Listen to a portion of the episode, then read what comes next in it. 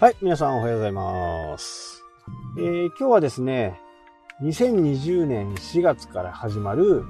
同一賃金同一労働という風な形でね、えー働き方改革の一環として、これがね、す、べ、ての企業に適用になるという形なんですね。まあ、社員さんを抱えたり、アルバイトを抱えたりすると、ここの部分がね、だいぶ懸念されるのではないかなというふうにね、思います。日本の、まあ、会社はね、98%が中小企業と言われています。なので、そこのね、中小企業の働き方改革も含めるという形なんですけど、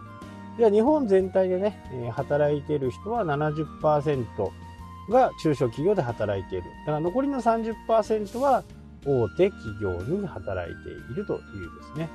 まあ、大手企業、大手企業になるとね、えーその方が、なんかこう、働き方改革についてね、大手企業に手が入ったようなね、え感じに聞こえるかもしれないですけど、これはね、中小企業にとっては結構大変かなっていうふうにね、感じます。えというのは、まあ、同じ仕事をしているから、同じ賃金だよっていう風な形。で簡単に言ってしまうとじゃあ給与を時間で割ってその時間を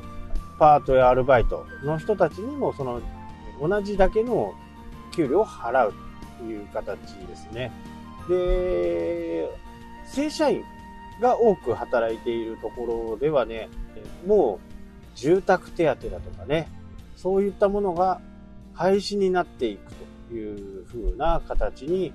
なってしまうんではないかなというふうにね、思います。この住宅手当とか他の手当、大げさな企業だとね、ボーナスもなくなっちゃうという風な形ですね。え全体の年収でね、割っていくと、やっぱりボーナスの比率っていうのが大きくなるんでね、実際か仮にえ冬6ヶ月、夏3ヶ月、これでも9ヶ月じゃないですか。そうなると、えー12だから、21ヶ月分の給料をね、払っているわけなんですけど、これを12で割って時間給で割ったりすると、まあ、結構な金額になるんですよね。えーそうなると、アルバイト、パートもね、えー時給3000円とか、まあ、それも夢じゃない形になるのかな、という風な形になっていくんで、これはなかなか、こう、厳しい感じかなと。まあ、この制度が2020年4月に始まるということになりましたので、まあ、終身雇用がね、本当に崩れる、日本の働き方が大きく変動する形になるんじゃないかなと。まあ、ボーナスもなくなったり、各種手当がなくなったりすることはね、えー非常に大変ですし、やっぱり中小企業のね、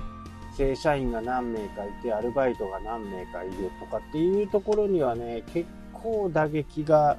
あるかなっていうふうにね、言わざるを得ませんよね。非常に大きなことだと思いますしね。これでどうなっていくのかっていうのはね、多分罰則規定もあるような違法というね、感じになっていくと思います。まあ、ただ、ね、全部が全部すぐに摘発されるかっていうと、まあ少しの期間を置いてね、始まるのかなというふうな形になりますが、えーこれがね、マイナンバーと紐づいた時に、どんな会社でもそういう不正を働いていたり、ごまかしていたりするところはね、即刻バレてしまうかなと。で、実際に働いている、えー働いている人と支払っている給与とね、え正社員とアルバイト、パートとね、全然違う。もうこれがスタートするとね、会社は全員をね、えー正社員というくくりじゃなくって、パートアルバイトの方にね、シフトしていく方がメリットが高いような気がしますけどね。今基本的にね、えー保険、社会保険とか、そういったものはね、基本的には全ての人にかけるというのが原則なんで、ここはちょっといろんな形でね、どう変わっていくのか、少しこう、情勢を見極めながらね、もうすでにホームページとかではいろんな宣伝をやってますんでね、労働省のウェブサイトを見ていただくと、いろんな動画があったりします経営者でね、社員を抱えている人は、これは必ずちょっと見といた方がいいかなと。まあ、2020年4月、もうすぐですからね、もう4ヶ月後、5ヶ月後にはね、その制度が始まって、詳しい社員とかね、アルバイトの方から言われる、言われるようではやっぱり良くないですね。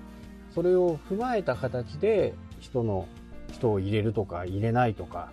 いう風な形になっていくのかな。これはね、決まることでね、ちょっと景気もまた減速する可能性があるかなと。韓国のね、え、ように給与を16%上げてね、一気に情勢が悪くなったようなくらいね、ダメージがあるような気がしますね。ただ、中小企業のね、社長さんとか、あまりこの話を知らないんで、